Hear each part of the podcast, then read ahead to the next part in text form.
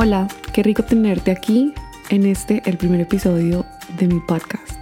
Este será un episodio súper corto, simplemente quiero darte una idea de quién soy y para dónde voy.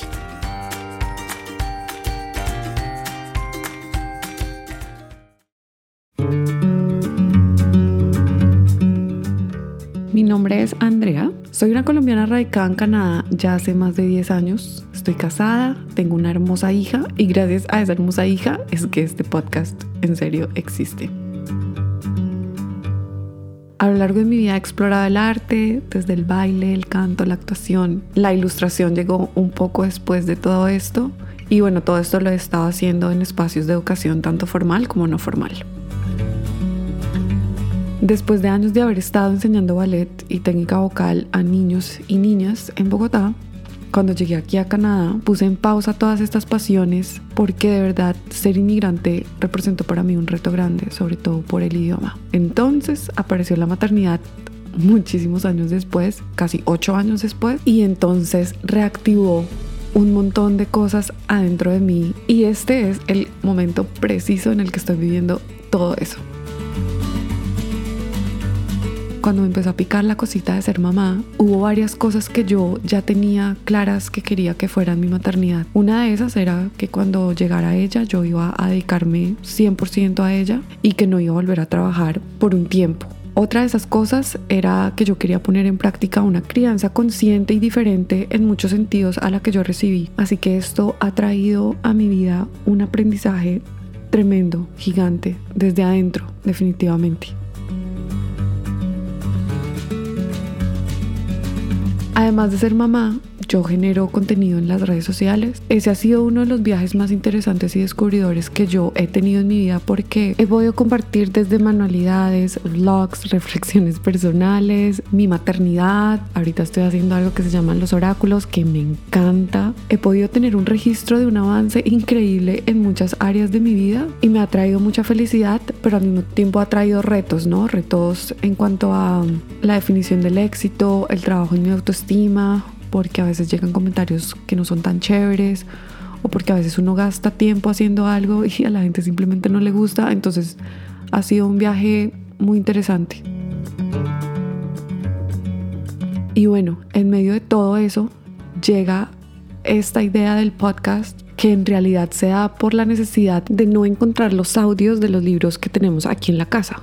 Entonces aquí viene lo chistoso porque realmente estos libros no es que sean míos, no son los libros de Andy, en realidad son los libros de Terra, pero aquí va un poquito de lo de la crianza consciente y respetuosa y es que yo no quería armar una marca con el nombre de ella. Siento que desde mi punto de vista es un poco, no sé, irrespetuoso con ella. Así que decidí poner los libros de Andy.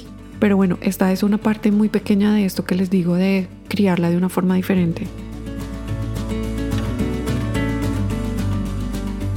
La verdad es que en este momento estoy descubriendo una pasión gigante por la literatura infantil y eso me ha traído ideas de proyectos que no veo la hora de poder compartir, desde ilustrar, escribir, bueno, leer. Y en todo este universo de reencontrarme con mis pasiones, le hice espacio a este planeta llamado los libros de Andy. Ustedes se preguntarán, pero bueno, ¿qué tipos de libros se van a leer en este podcast? Y la verdad es que vamos a tener de todo desde lecturas para chiquitines de 2 a 3 años, como lecturas para personitas más grandes de 9, 10, 11. Yo estoy abierta a todo. ¿Cómo va a funcionar? A cada libro le voy a dedicar dos episodios. Si alguna vez ustedes usaron cassettes o vinilos, se acordarán de que tenían dos lados. Si nunca han usado, pues les cuento.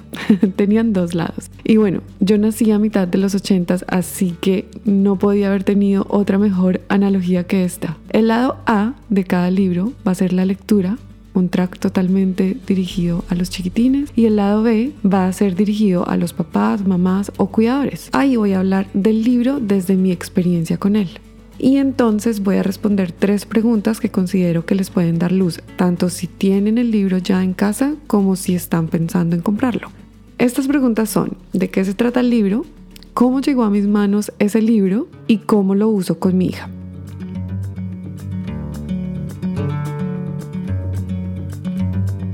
Yo estoy súper emocionada de empezar a compartir todo lo que ya he venido grabando y editando para ustedes. Sí, ya hay varios episodios grabados y editados y deseo con todo mi corazón que ustedes puedan disfrutarlo tanto o más de lo que yo he disfrutado haciéndolo.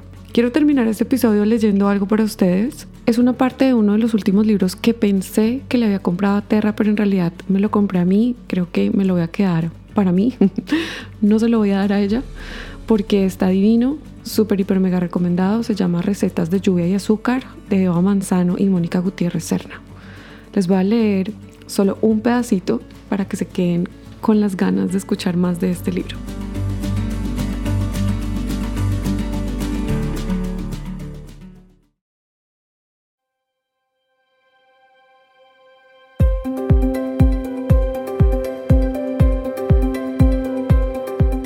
La alegría, una caja de música. La alegría dio vida a todas las cosas. Aunque ya existían, estaban quietas, inanimadas, sin atreverse a ser. Entonces, esa pequeña y maravillosa razón convirtió el universo en un baile. Los árboles, los animales y las personas se dieron cuenta de lo hermosos que eran y bailaron con el viento. Después de correr, nadar y volar, se tumbaron bajo el cielo. Les encantaba estar vivos, en el mundo los que mejor conocen la alegría son los niños, que aman la hierba, los bichos, que no haya bichos, los charcos, estar descalzos, que nieve y que haga sol. Receta para estar alegre. Primero, abrir los ojos. Segundo, escuchar el sonido del mundo.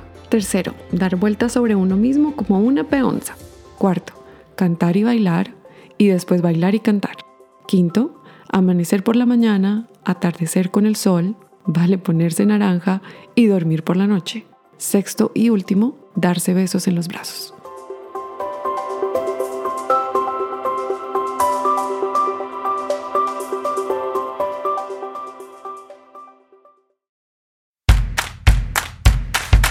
Así le damos cierre a este episodio. Por favor, cuéntenme qué tal les parece. Es más, si tienen ideas de libros que quieran escuchar, la conversación está súper abierta. Me pueden contactar a través de Instagram, arroba los libros guion al piso de Andy, o me pueden enviar un correo a hola arroba.